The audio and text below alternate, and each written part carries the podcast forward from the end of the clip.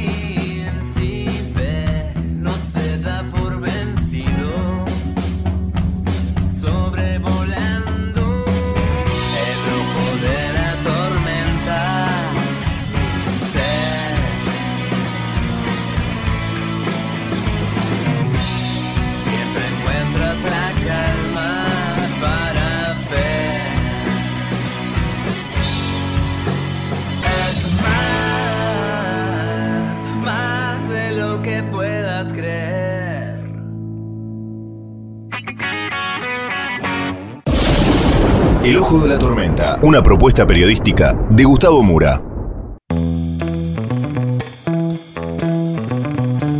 Bienvenidos al Ojo de la Tormenta. En el programa del día de hoy tenemos muchísimos temas diversos, desde lo político hasta lo internacional, pasando lógicamente por cuestiones económicas y tenemos también las historias del profe. Todo esto en el día de hoy.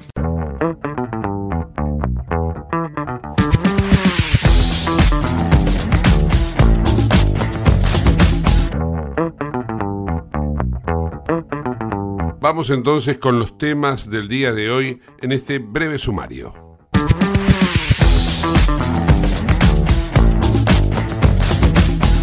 Después de que el fiscal Marijuán pidiera el sobreseimiento para Cristina Kirchner, surgieron muchísimas controversias y vamos a escuchar la opinión de una abogada experta en temas de integridad financiera, que además fue vicepresidente de la Unidad de Investigación Financiera de la Argentina.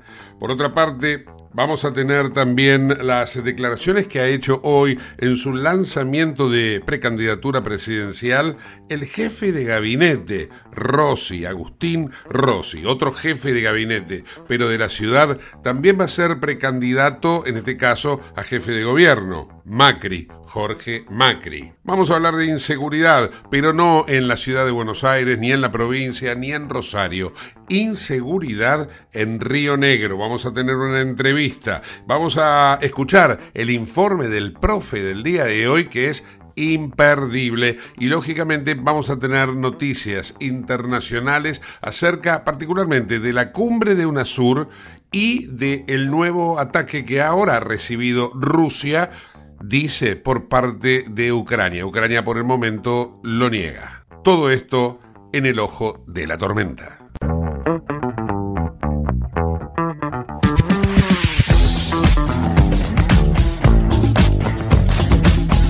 Como es de público conocimiento, el fiscal Guillermo Marijuán ha pedido el sobreseimiento de la vicepresidente Cristina Fernández de Kirchner en la causa de la investigación de la ruta del dinero K. A propósito de este tema, varios juristas salieron a cuestionar la decisión del fiscal. La abogada experta en temas de integridad financiera, María Eugenia Talerico, se ha pronunciado al respecto y vamos a escuchar qué es lo que dijo. Para entender el dictamen de Marijuán, tenés que saber que estamos hablando de tres casos que están interrelacionados entre sí, porque es una maniobra global que empieza pergeñando, pensando la defraudación al, Estado para que todo ese dinero termine en el patrimonio de los Kirchner.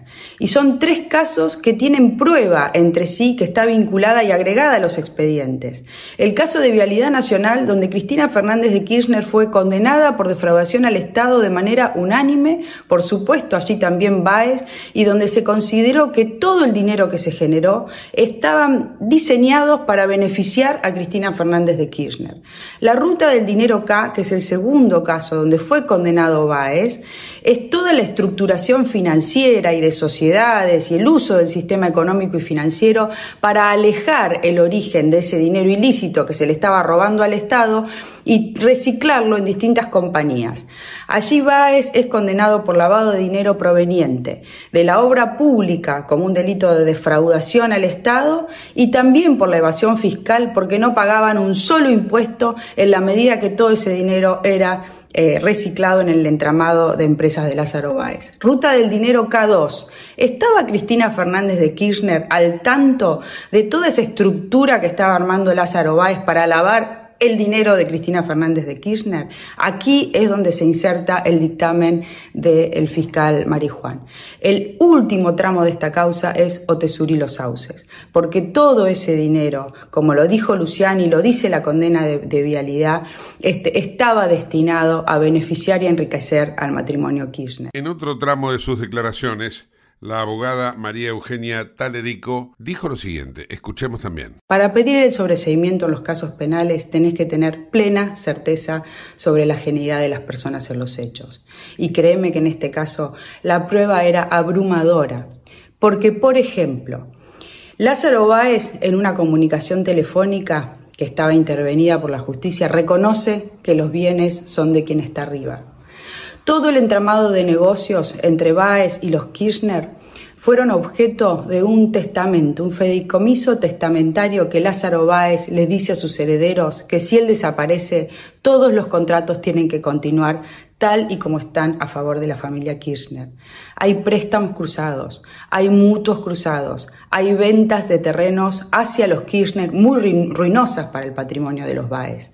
El fideicomiso del Banco Nación los tenía como socios y los préstamos que se otorgaban para la adquisición de tierras eran luego vendidas exclusivamente a los Kirchner por parte del socio Lázaro Báez, que por supuesto era el testaferro de los Kirchner.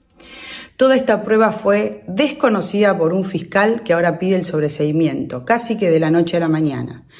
No quiero introducir sospechas políticas, quiero hablar de manera jurídica, porque su dictamen se aleja de las constancias de las causas y de pruebas que debían ser profundizadas, si se quieren, más que todo esto que estoy contando, para probar que Cristina Fernández de Kirchner es parte de la maniobra, pero además es la beneficiaria de todo ese dinero ilícito. No hay ninguna excusa para que el fiscal haya obrado de la manera que lo hizo. Incluso obraban distinto en otro momento. Si bien la abogada no quiere politizar la causa, Elisa Carrió recordó que el fiscal Marijuán es un hombre muy cercano a Sergio Massa y habría un acuerdo entre Sergio Massa y Cristina Kirchner para que si le limpian el expediente a la vicepresidente, bueno, ella va a respaldar la candidatura presidencial del ministro de Economía. Esto fue desestimado, lógicamente, por el fiscal Marijuán. Para concluir, un informe de la Unidad de Investigación Financiera había reunido 75 indicios de que Baez era el testaferro de los Kirchner. Esto que fue desestimado por Marijuán, bueno, ahora lo va a tener que resolver el juez Casanelo. Veremos, veremos, después lo sabremos. En Lubestop Banfield te revisamos el auto y le hacemos el cambio de aceite y filtros en media hora. Lubestop Banfield es un lubricentro integral donde también podés cambiar las pastillas de freno de tu vehículo. Lubestop está en el SINA 471 Banfield. Y si no podés traer el auto, te hacemos el servicio a domicilio. Instagram y Facebook, Lubestop Banfield. Bien, vamos a trasladarnos ahora a la Patagonia, Río Negro, porque no siempre tenemos el, concepto de la inseguridad por afuera de lo que es la capital, Buenos Aires, se habló de Rosario, pero resulta que hay muchas denuncias de una inseguridad alarmante precisamente en esta provincia, en la apacible Río Negro, que me parece que ya no lo es tal. Nicolás Suárez Colman es el presidente de Republicanos Unidos en Río Negro y está en línea. Hola Nicolás, ¿cómo estás? ¿Qué tal, Gustavo? ¿Cómo te va? Bien, gracias por atendernos. Bueno, es así como acabo de, es así como acabo de describirlo. Sí, totalmente. Estamos atravesando en Río Negro tal vez uno de los hechos eh, sin precedentes eh, en el aumento de la criminalidad, pero no solo en la criminalidad en el sentido de que entraron en una casa y se llevaron algo. Eh, ahora el nivel de criminalidad lleva consigo mucha violencia, era cosas que antes no veíamos, entonces empezamos a notar que hay un problema principalmente con con el nivel de crisis económicas que existe, el aumento de la, del narcomenudeo y el consumo de estupefacientes, eh, y, bueno, y la situación económica que hace que la gente no esté llegando ni siquiera al 10 de cada mes. Entonces hay una situación desesperante que se vuelca en, hechos de criminalidad, eh, de todo tipo de criminalidad, pero sobre todo hechos muy violentos. Así que eh, estamos de forma eh, insistente reclamándole a la ministra de Seguridad de la provincia de Río Negro eh, que por favor se ponga a trabajar porque parece que la designaron y no ha aparecido en todo el año. Estamos muy preocupados. A veces uno este, es como que eh, se remite al pasado inmediato y uno veía que, por ejemplo, durante la pandemia salían las fuerzas de seguridad a ejercer ese poder de policía que tienen consagrado, por supuesto, pero contra ciudadanos indefensos. Y ahora resulta que hay eh, armados, porque son delincuentes armados, y las fuerzas de seguridad no aparecen, no aparecen, eh, eh, digamos, de una manera coordinada, ¿no? Desde el punto de la represión que el Estado tiene que encargarle, precisamente, nada más ni nada menos que a una fuerza de seguridad.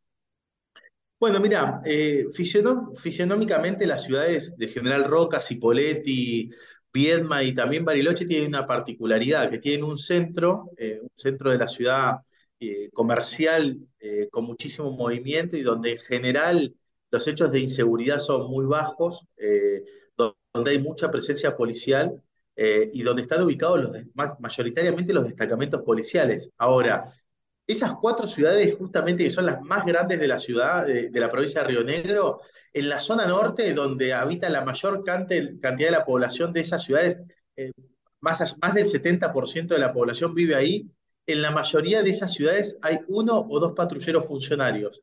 Hay 20 policías para toda esa, esa población. Entonces, realmente lo que tenemos es una zona liberada donde faltan policías, a la policía le faltan insumos, el 50% de los patrulleros está parado porque no tiene repuesto, no los arreglan o no tienen combustible para funcionar.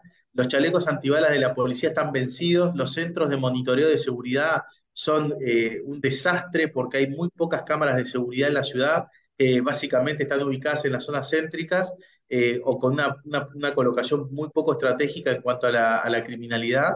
Eh, y, bueno, y como te decía, la mayor cantidad de, policías están, de licencia o de baja, y esto hace que sea Río Negro una zona liberada para la criminalidad, y ni hablar del rol de la justicia que se cansa de archivar expedientes eh, por denuncias de robos o hurtos casi sin investigar. Así que eso es lo que tenemos los rionegrinos hoy en un gobierno que evidentemente está absolutamente ausente y no, no está dando respuestas a un tema tan peligroso como este.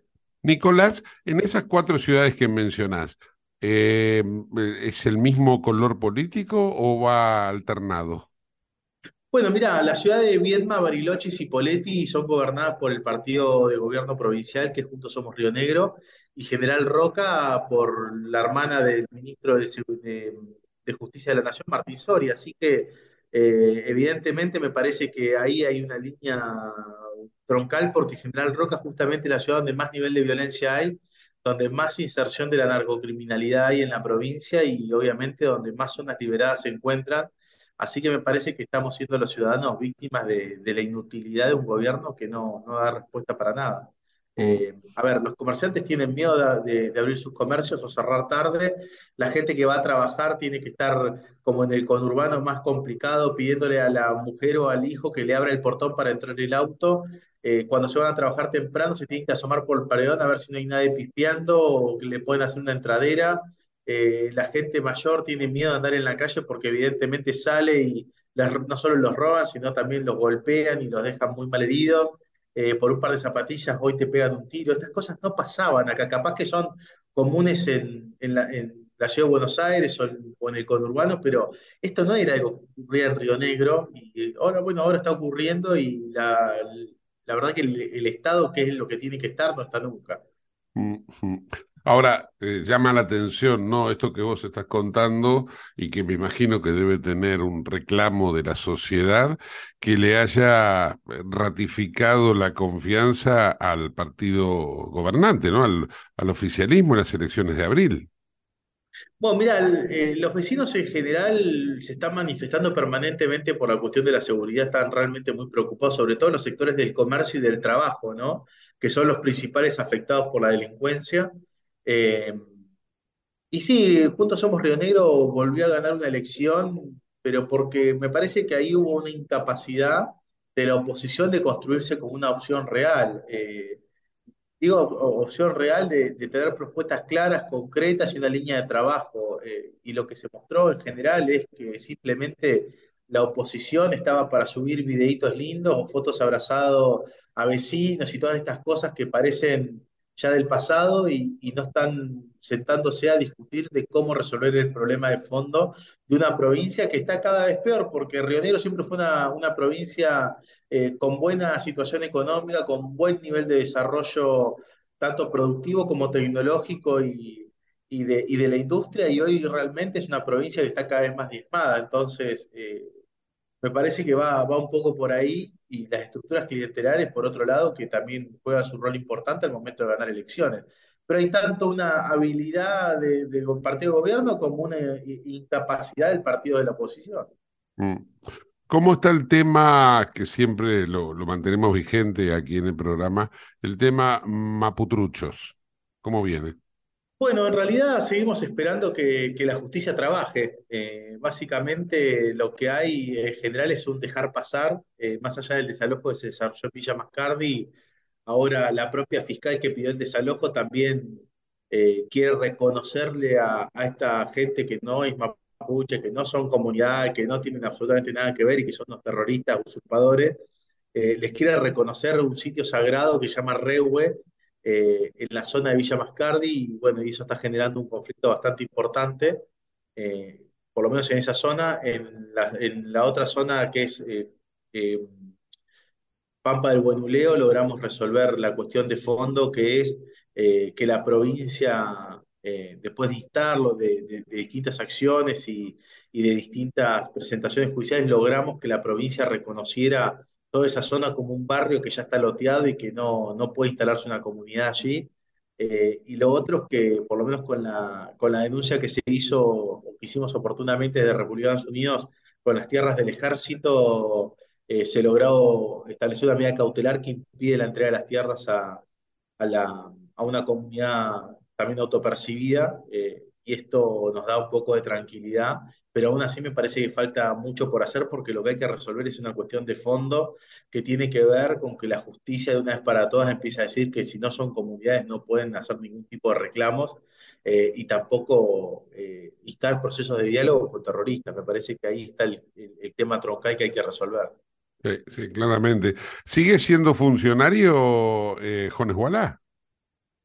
No, no, Jones Walla al parecer lo han dado de baja con posterioridad a, que hiciéramos público eh, que pertenecía a una, a una repartición del Estado y ahora están esperando que se lleve a cabo el juicio de extradición eh, a Chile que se va a realizar en, en, los edificios de Gendarmería Nacional porque, bueno, obviamente hay una necesidad de seguridad y lo tienen que resolver. ¿Cuándo es eso? Eh, supuestamente para agosto para agosto. Y ya que mencionas Chile, sabiendo que del otro lado de la cordillera hay mucha inseguridad, de hecho han tenido que eh, reforzar toda lo que es la zona sur del país trasandino, ¿vos pensás que hay alguna conectividad entre aquella inseguridad y la inseguridad que te afecta a vos en el área que denunciaste? Mira, me parece que tiene que ver eh, el aumento de la criminalidad y el tipo de criminalidad, me parece que está más atado a esto que te decía al principio, que tiene que ver primero con, con el nivel de desocupación, pobreza y marginalidad, eh, que genera muchísima delincuencia, eh, sobre todo lo que está atado a las adicciones. y por otro lado, me parece que tiene que ver con la situación económica que atraviesa el país. Antes con 20 policías resolvías un problema y hoy con 20 policías no lo puedes resolver eh, porque la situación que estamos atravesando es inexistente. A ver, nunca tuvimos 50% de pobres, nunca tuvimos 70% de los chicos con, con nivel de pobreza, eh, nunca tuvimos tanta gente con bajo nivel de escolaridad, nunca tuvimos tanto nivel de desocupación, nunca tuvimos tanto nivel de inflación, salvo eh, en la hiperinflación del gobierno de Alfonsín, pero después todo este menjunje de cosas que vienen sucediendo no lo tuvimos nunca. Eh, y me parece que esto tiene que ver también con una crisis que está atravesando el garantismo, eh, porque evidentemente faltan cárceles, digamos, y hay mucha delincuencia, porque los delincuentes y los chorros y los asesinos están todos sueltos. Mm. Entran por una puerta y salen por la otra. Así que me parece que ahí el Estado y el Estado, y me refiero no solo al Poder Ejecutivo, me refiero al Poder Judicial, tienen que saldar una deuda súper importante que tienen con toda la sociedad, porque para eso pagan impuestos. Básicamente, cuando vos pagas impuestos, lo que necesitas es que te den atención a la salud, educación, seguridad y justicia, que son los, elementos básicos, y después, bueno, infraestructura, pero son los elementos básicos de una sociedad organizada. Una de estas cosas está, está, pasando. Hay un Estado que dice ser presente, pero que no puede estar ni siquiera eh, levantando la mano en, en, las aulas de las necesidades más elementales del ciudadano. Así que creo que ahí está la crisis troncal de la, de la delincuencia que hay, del nivel de violencia. Claramente. Nicolás, muchas gracias, muy amable. ¿eh? No, por favor, un placer, Gustavo. Que tengas una hermosa tarde. Lo mismo para vos. Nicolás Suárez Colman en el ojo de la tormenta. Auspicia este programa Autopiezas Pana. Más de 30.000 productos en stock y más de 30 años brindando seguridad para tu vehículo. No te olvides de visitarlos en la web pana.com.ar o llamarlos al 42504220. Autopiezas Pana, tu socio estratégico. Dirección Avenida La Plata 1933, Quilmes Oeste. Quiero hablarle a todos los argentinos y a las argentinas. Sé perfectamente lo que está pasando hoy la sociedad argentina. Otra de las noticias políticas del día tiene que ver con el lanzamiento de la candidatura presidencial del jefe de gabinete de la Nación, precisamente Agustín El Chivo Rossi, al cual no se le conoce haber ganado una elección, pero él se tiene fe para la presidencial, nada más ni nada menos. En el día de hoy, entonces, como decía, hizo el lanzamiento oficial a través de su canal de YouTube. Vamos a escuchar brevemente algunas de las cosas que dijo y después vamos a comentar. Cuando vos nos pedías trabajo, nosotros escuchamos. Y hoy tenemos una de las desocupaciones más bajas de la historia argentina, el 6,3%. Nos pediste crecimiento económico y la Argentina creció en el 2021 y en el 2022. El año pasado tuvimos récord de exportaciones, más de 88 mil millones de dólares de exportaciones durante todo el año pasado. Nos pediste vivienda y que entregamos más de 100 mil viviendas a lo largo y ancho de todo el país. Nos pediste obras públicas, que nos preocupemos por la infraestructura, por el saneamiento y tenemos más de 5 mil obras públicas en ejecución, muchas de ellas más de 3 mil terminadas nos pediste que fortaleciésemos el sistema de salud y vaya, se lo hicimos durante la pandemia y lo seguimos haciendo. Mejoramos la educación, claro que sí. Todas las escuelas primarias en la Argentina de gestión estatal tienen una hora más de clase como mínimo para recuperar lo que perdimos durante la pandemia. Federalizamos la ciencia y la tecnología a lo largo y ancho de toda la Argentina y muchas cosas más. Después de haber enumerado todos los grandes logros que ha llevado a cabo este gobierno, uno pareciera predestinado a votarle una vez más a esta gestión. Pero este aquí una situación extraña, confusa, como mínimo, porque el presidente de la nación y la vicepresidente, ninguno de los dos se presentan una vez más como candidato porque precisamente no alcanzaron los objetivos que se habían planteado. Así que eh, bastante confusa ¿no? la, la narrativa que pretende instalar, en este caso Agustín Rossi, acerca de que han escuchado y han hecho muy bien los deberes. La Argentina va a tener una balanza comercial favorable el año que viene. Vamos a tener reservas en el Banco Central y con reservas en el Banco Central vamos a controlar el tipo de cambio y bajar la inflación.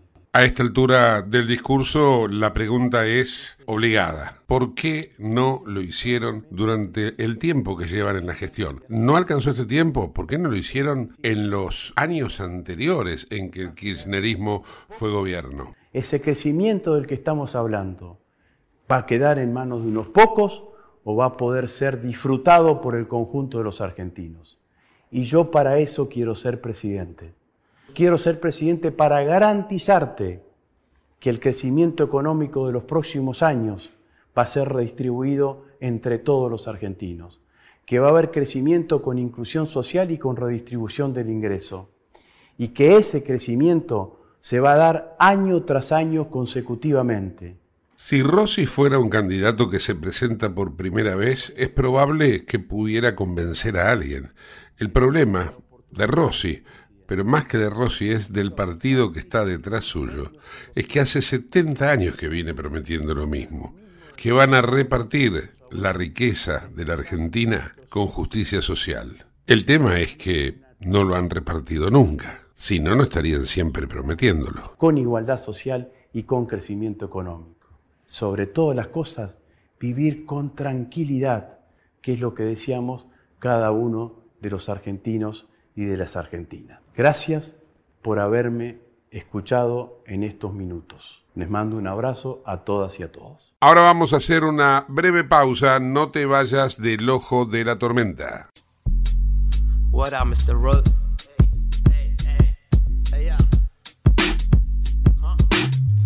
el ojo de la tormenta cuesta ver alrededor. La guerra por la moneda demuestra la involución. Revolución contra el ladrón, ese es el gobernador. Dirigente delincuente, sinónimo de matón. fobo e idiota, explotan las bombas accionadas por algún hijo de puta.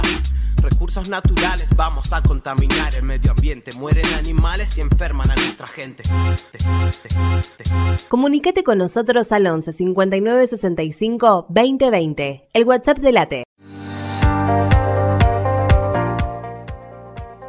Urgente. La Subsecretaría de Atención Primaria y Salud de Merlo informa, todo paciente adulto con síntomas o sospecha de dengue debe concurrir a la guardia del Hospital Eva Perón, ingresar por la calle Pasteur, acercarse al mostrador, anunciarse y de ahí se lo derivará al consultorio correspondiente. Los síntomas del dengue son fiebre acompañada de dolor detrás de los ojos, de cabeza, muscular y de articulaciones náuseas y vómitos, malestar intenso general, aparición de manchas en la piel, picazón y o sangrado de nariz y encías. Entre todos podemos combatir al dengue. Gobierno del Pueblo de Merlo, Intendencia Menéndez.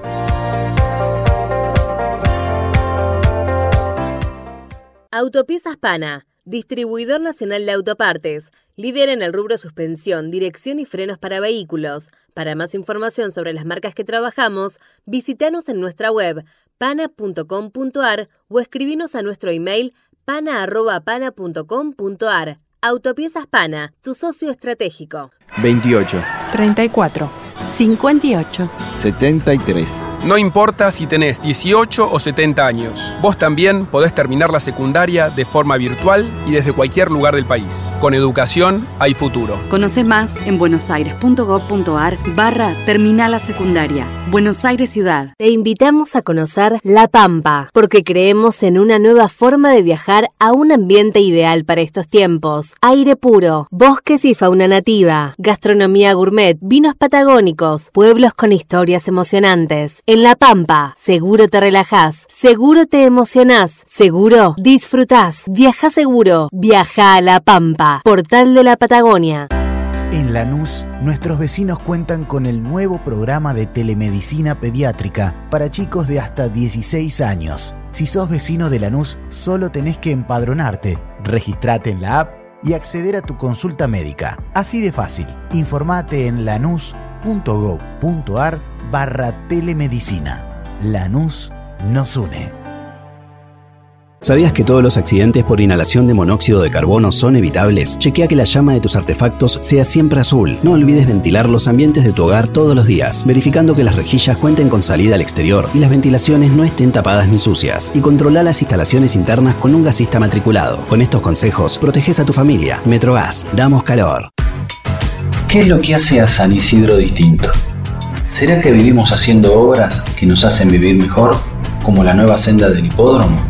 ¿Será porque seguimos haciendo megaconstrucciones? Sí, porque seguir mirando hacia adelante hace todo distinto. San Isidro, municipio. CRIBE, Centro de Rehabilitación Integral Belepoc. Atención dedicada ante las principales enfermedades crónicas e invalidez del sistema nervioso. www.cribe.com.ar. Independencia 5182, Villa Ballester. Teléfonos 4768-6774 o 4767-6296. Merlo crece en obras. La Secretaría de Obras y Servicios Públicos de Merlo avanza con el plan de renovación de la red vial. Estos trabajos mejoran la transitabilidad de las calles, la seguridad y la calidad de vida de nuestros vecinos. Ya finalizaron trabajos de pavimentación en la calle Junín entre Cervantes y Ruta 40 en Merlo Centro. Se encuentran en ejecución en Irigoyen entre Garay y Cámpora en Merlo Norte y continúan nuevas obras en el distrito. Merlo crece en obras. Intendencia Menéndez. ¿Tenés Galicia? Tenés que saber algo. ¿Tenés alguna duda? Tenés alguien que te escucha y te da atención 24/7. ¿Tenés ganas de hacer algo? Tenés muchos beneficios en lo que más te gusta. Tenés ganas de no hacer nada. Tenés una app para hacer todo desde el celular sin moverte del sillón de tu casa. Tenés todo para vivir un día a día mejor. Tenés Galicia. Tenés Galicia.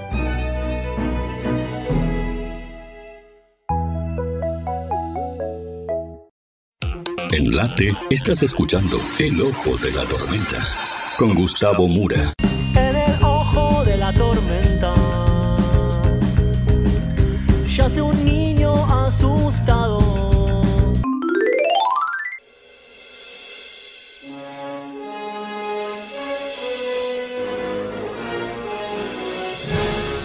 Profesor Adrián Piñatelli, desde acá, desde la Argentina, en el año 2023, le está hablando Gustavo Mura. No sé si usted me recordará. ¿Cómo le va? Algo me acuerdo de usted y de ese lejano país llamado Argentina. ¿De qué año viene? ¿De, de qué año viene, profe? A ver. Eh, este, es decir, vengo pero no me animo a aterrizar. Vengo de Ah. muy lejos hoy. Dígame, a ver. Vengo de muy lejos, estoy dando vueltas, viste como los aviones de aeroparque que Sí, eh, dan vuelta, vuelta antes de aterrizar. Bueno, sí, sí. vengo de 1580. Guarda donde deje Para- las carretas, ¿eh? porque están recaudando acá lo loco, así que le van a meter multa a los pavotes. Sí, dígame. Sí.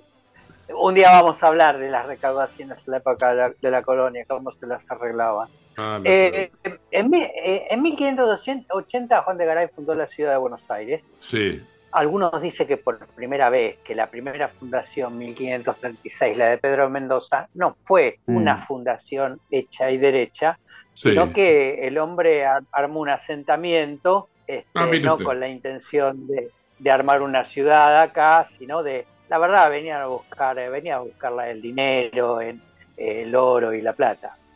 era Pero, como, bueno, era como eh, todos los que vinieron después. Tal cual, porque todo el mundo piensa de que lo que nos pasa ahora es por es porque como somos ahora. Mm, Siempre fuimos iguales, me parece. claro, tal cual. Siempre fuimos iguales. Y, y, eh, para que una ciudad pudiese no solamente funcionar, es ser, ser denominada ciudad, tenía que tener un cabildo. Ah, claro. ¿eh? El cabildo era lo que que definía como ciudad. Era lo que era lo que la corona española exigía a los conquistadores Bien. armar para que esa ciudad que fundasen fuera ciudad. Eh, cabildo, la palabra cabildo viene del latín capitulum, que significa estar a la cabeza. Ah, mire. Entonces, este, hoy quiero hablar, quiero hablar del edificio del cabildo, Por favor, háblenos.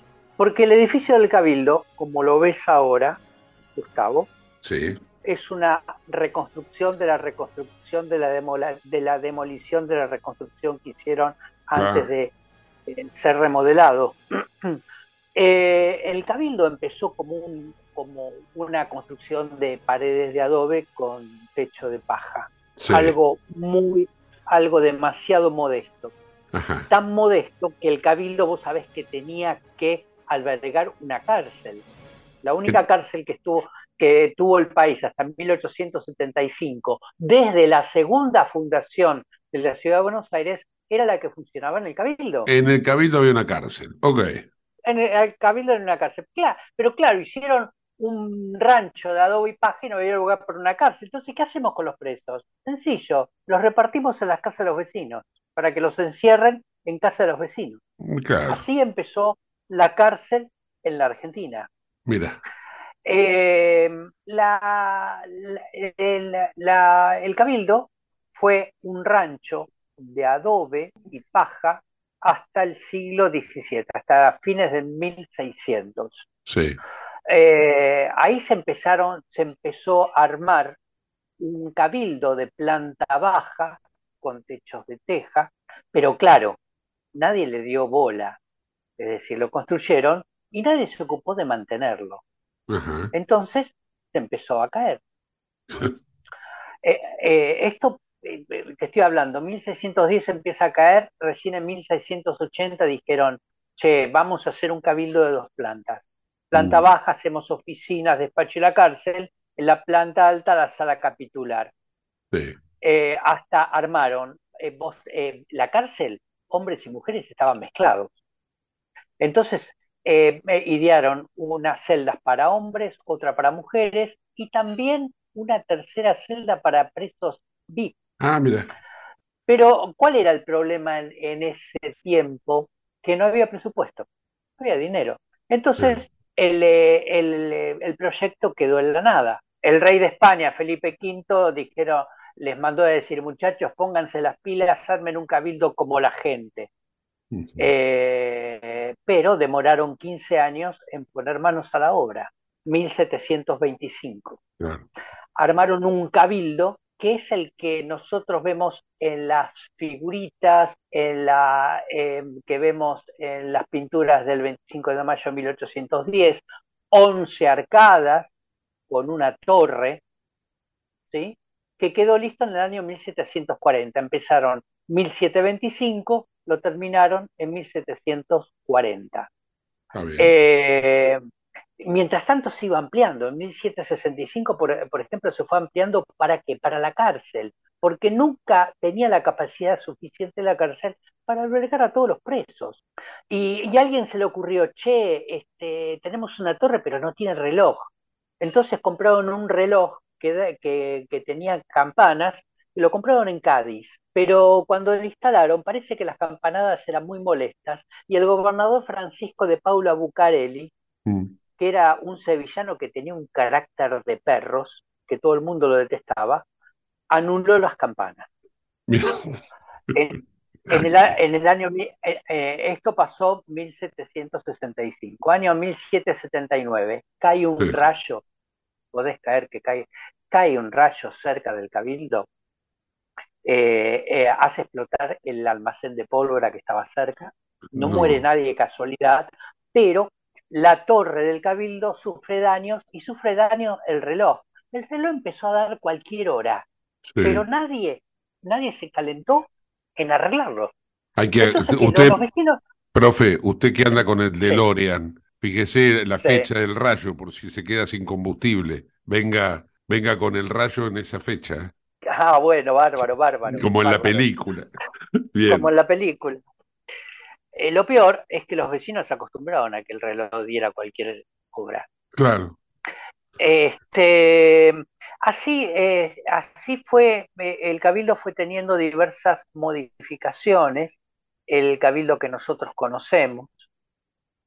Eh, pasaron los años, vino, fue la Revolución de Mayo, vino Bernardino Rivadavia, que Bernardino Rivadavia en el año 1821 eliminó a los cabildos, los borró, Ah, y el, ca- el cabildo pasó a ser sede de la justicia. Así pasaron las décadas. pasaron, te, te estoy hablando décadas, te estoy hablando 1860, donde a alguien se le ocurrió, che, compremos un reloj como la gente. Compraron un reloj en Londres, espectacular, que daba hasta el cuarto de hora, Ah, y el, y, y el, y el viejo reloj se lo encajaron a la iglesia de Valvanera, la iglesia de Valvanera lo terminó cambiando por otro, y el, el primer reloj que tuvo el cabildo desapareció. Nadie sabe qué ocurrió con ese reloj. En marzo de 1875 se cerró la cárcel del cabildo, eh, porque se abrió el presidio que funcionó donde ahora está la Plaza Las Heras. Ah, la cárcel de la Eh, Cera. La cárcel de las Heras, ahí está. Eh, vos sabés que los presos se quisieron escapar. ¿Por qué? Porque iban a ir caminando, hasta, los llevaron caminando hasta la Plaza de las Heras. Hubo Mm. presos que se pusieron pimienta en polvo en los bolsillos para tirárselos en los ojos a los guardias y escapar. Mm. Pero los guardias que hicieron, los encadenaron unos con otros a todos los presos, formando toda una larga fila de encadenados y fue imposible la fuga. Eh, en 1879, no sé si soy muy cansador con esta numeración, No, no. 1879, Nos va ubicando. el, en 1879 el edificio se venía abajo, El, el del se Cabildo. venía abajo. El del Cabildo se venía abajo. Sí. Eh, contrataron al arquitecto Pedro Benoit, que era un agrimensor eh, que iba a tener mucho que ver en el diseño de la ciudad de La Plata, Sí. y Pedro Benoit hizo volar su imaginación. Le, le borró, le borró el frente colonial español y le hizo un, de un estilo italiano. Y armó una torre de 10 metros de alto. Eh, quedó totalmente deformado. Claro. Así estuvo 10 años. Hasta que en 1883 dijeron, muchachos, vamos a abrir acá una avenida, la Avenida de Mayo, tenemos que demoler. Le sacaron tres arcadas al Cabildo. El Cabildo quedó sin tres arcadas del lado de la Avenida de Mayo y quedó, y quedó con cinco del otro lado. Asimétrico, Como claro. vieron- claro, y como vieron que la estructura no iba a aguantar la torre de 10 metros, demolieron la torre Ajá. le sacamos la torre. Eh, el intendente quería demoler el, el cabildo hasta los cimientos y hacer una sede de la municipalidad. Pero fue tanta la presión de la gente y las campañas del periodismo que eh, no, no prosperó esto. ¿En qué año esto, cabildo- profe? Esto estamos hablando 1880, 1890. Sí. Ahora yo digo, fijate- no podían haber Sí. hecho, la- porque hoy en día es como, está como molesta la Avenida de Mayo ahí, ¿no? Está como desubicada, porque está el Cabildo ahí. ¿Por qué no hicieron en otro lado la Avenida de Mayo? ¿Por qué la tuvieron que hacer y encima cortar al Cabildo? ¿Quién diseñaba ¿Sabes por qué lo hicieron? Esto era, había- había- no, porque había una corriente muy importante eh, urbanística francesa, Sí, que era el don- el, eh, acá se, se daba mucha importancia a esa corriente urbanística, donde había espacios abiertos para que corriese el aire y la ciudad se ventilase más. eh, Eh, porque Avenida de Mayo y 9 de Julio iba a ser el centro de la ciudad sí. donde ahora está el obelisco, pero iba a ser en Avenida de Mayo, iban a poner una fuente y ese iba a ser el centro de donde iban a salir diagonales. Todo quedó en la nada. Por eso abrieron la Avenida de Mayo, que costó sangre, sudor y lágrimas, porque hubo que pagar millonadas de indemnización de las de las casas que se demolieron, juicios que gente no quería mudarse, bueno, toda una historia, fue toda una historia. Claro, Pero entonces el cabildo quedó, de un lado quedó con tres arcadas, del otro lado quedó con cinco arcadas y quedó sin torre. Era Sí. un esperpento. Y sí, claro. Eh, en el año 31, dictadura de Uriburu, dijeron, che, tengo que, tenemos que abrir la diagonal sur. Entonces le sacamos tres arcadas al cabildo del otro lado y este, le encargaron al, eh, al arquitecto Busquiazo, Mario Busquiazo, de, che, eh, a, em, remodelar el cabildo, dejarlo presentable. Claro, Mario Busquiazo cuando fue a buscar los planos del cabildo no los encontró, no, y te imaginas que no guardaron un solo plano. Entonces el hombre se guió por los cuadros históricos y ¿qué hizo? Hizo volar la imaginación y armó el cabildo que hoy conocemos. Mirá. ¿sí? Sí. Este, y así quedó el famoso cabildo de la ciudad de Buenos Aires, tal cual lo conocemos, después de no sé cuántas demoliciones, remodelaciones, se hizo casi a nuevo. Busquiazo eh, tuvo que reconstruirlo casi a nuevo porque ya estaba inhabitable. Claro. Yo hace mucho que no voy al Cabildo. Antes eh, solía pasar y había un bar por detrás, en la parte de, Sí. en el patio del Cabildo había, no sé, supongo una concesión. Sí, El, el Cabildo Sí, no que sé es un, es un museo hoy día. Sí, es un museo que depende de la ciudad de Buenos Aires. Ajá. Claro, y el bar debe ser parte de la concesión del museo, ¿no? Sí, sí, sí, sí, sí, es un museo, el Museo Histórico del Cabildo. Claro, claro. Es el Museo Histórico del Cabildo, claro. Sí, había un bar con Sí. una feria artesanal ahí y todo. Pero bueno, no sé Claro, no claro. sé si seguirá así, Y, ¿no? y ahí en el patio que vos mencionás hay un aljibe que perteneció Sí, el a la casa de Juan Manuel de Rosas. Juan Ah, Manuel mira. de Rosas vivía en la calle Moreno, Sí, en la calle Moreno y Bolívar. Ahí tenía la casa. claro, Eh, claro. siendo gobernador igual, vivía ahí porque no podía habitar el fuerte, porque era un asco el fuerte, porque pared de cascarada, llena de humedad, llena de ratas, llena de cucarachas, el fuerte era inhabitable. Entonces él eh, tenía el despacho ahí en su casa de la calle Moreno. Bien, profe, hasta aquí llegamos. Le mando un fuerte abrazo.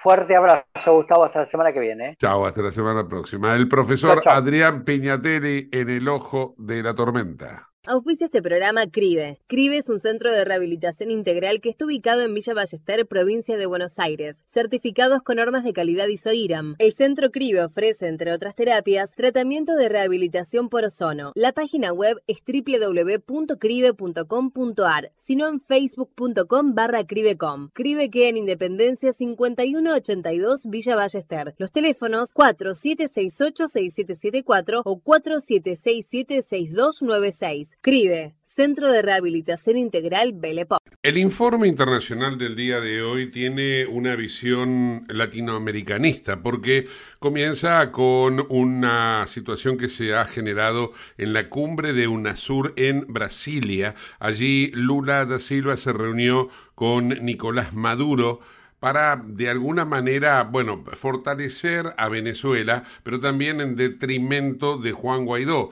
quien fue en su momento el presidente encargado, hoy en el exilio, está en Miami, a donde tuvo que recurrir porque su vida corría peligro en Caracas, donde residía. La cuestión es que Lula ya en el día de ayer manifestó su desacuerdo y hasta fue muy crítico con aquellos gobiernos, entre los cuales se encuentra España, que han eh, recibido las cartas credenciales de Juan Guaidó. Y hoy también va a ser el turno de recepción del resto de los presidentes, entre los cuales se encuentra Alberto Fernández, el presidente argentino.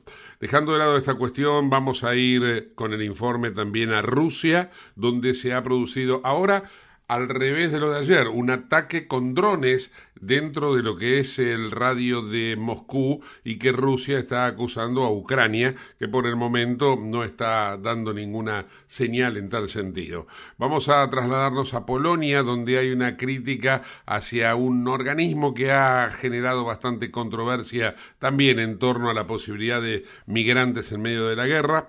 Y eh, nos vamos a trasladar también con el informe a Turquía, porque se aparentemente se está sospechando que Erdogan ganó las elecciones, pero lo hizo con un poquito de trampa, es decir, tenía prácticamente a todos los medios bajo su ala.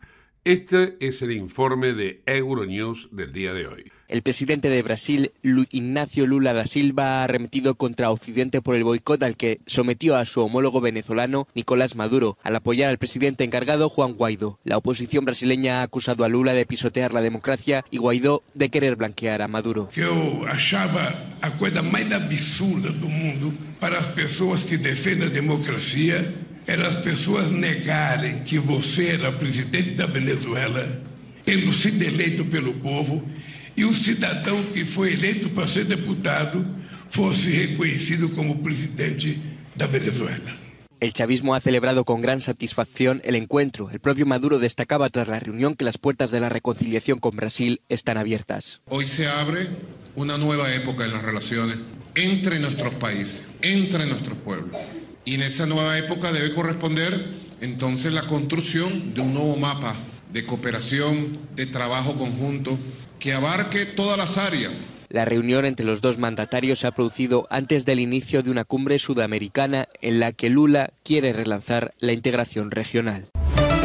Moscú ha sufrido un ataque con drones que ha causado daños menores en varios edificios. No ha habido que lamentar víctimas ni heridos, según ha confirmado el alcalde de Moscú, Sergei Sobyanin. Rusia ha acusado directamente a Ucrania del ataque, calificándolo de terrorista, y ha asegurado que ocho aparatos no tripulados lanzados contra la capital rusa fueron abatidos por las defensas antiaéreas. Según militares rusos, tres drones fueron inutilizados con medios de lucha radioelectrónica y otros cinco habrían sido derribados con sistemas antiaéreos Pansir-C. Las autoridades moscovitas aseguran que unos 25 drones participaron en el ataque matutino a Moscú y su región. El ataque de este martes contra Moscú es el más grave desde la noche del 2 de mayo contra el Kremlin, también con drones, y que Rusia también atribuyó directamente a Ucrania. Según medios locales, algunos de los drones del ataque de este martes quedaron atrapados en árboles y tendidos eléctricos al volar a baja altura.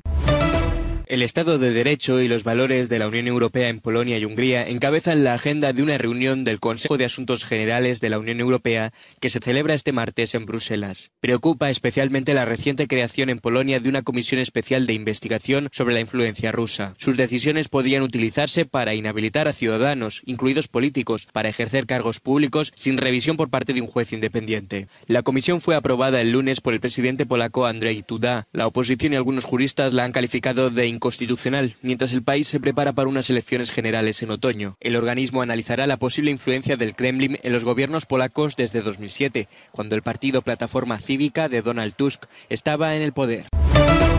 Recep Tayyip Erdogan ganado las elecciones presidenciales en Turquía, pero jugaba con ventaja. Así lo confirma la OSCE, la Organización para la Seguridad y la Cooperación en Europa, que tacha de ventaja injustificada el trato de favor que le dieron los medios de cara a la segunda vuelta, con una presencia mediática mucho mayor que la de su oponente Kılıçdaroğlu. As and the lack of a level playing field gave an unjustified advantage to the incumbent.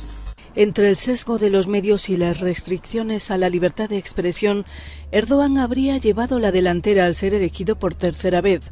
Turquía, además de la libertad de prensa, tiene entre otros desafíos la inflación y la reconstrucción de las zonas afectadas por los sismos de febrero.